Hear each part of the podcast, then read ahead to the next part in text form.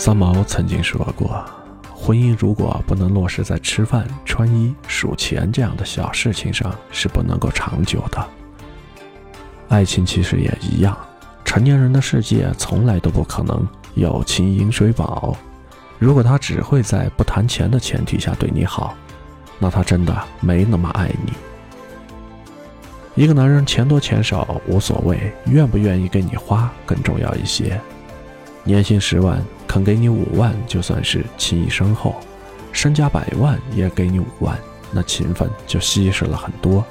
如果只有五万呢？他全部都给了你，那一分一厘都是无价的。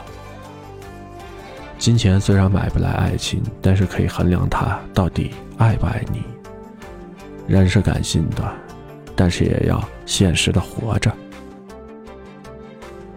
很多东西的存在，也许就是为了证明我们的心。如果他愿意把自己的钱拿给你，愿意让你在爱情当中感觉到幸福，在自己的能力里满足你的愿望，这就是爱你。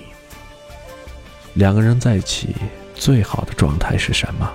而且我觉得是相互欣赏，欣赏对方的好与不好。真正的爱情没有那么多的汹涌澎湃，比起什么崇拜、迷恋之类的绝对高峰。它更是了解、尊重、接受、包容的漫长过程。感情当中最大的魅力就在于冥冥之中的不可替代性。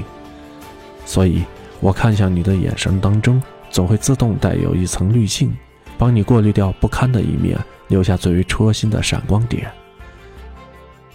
在这个世界上，本就不存在真正的完美情人。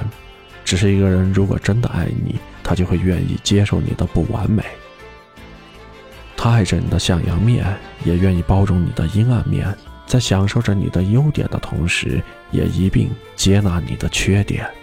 即使知道你并非十足的好，他也愿意给你十分的爱，并且陪着你一点点的变得更好。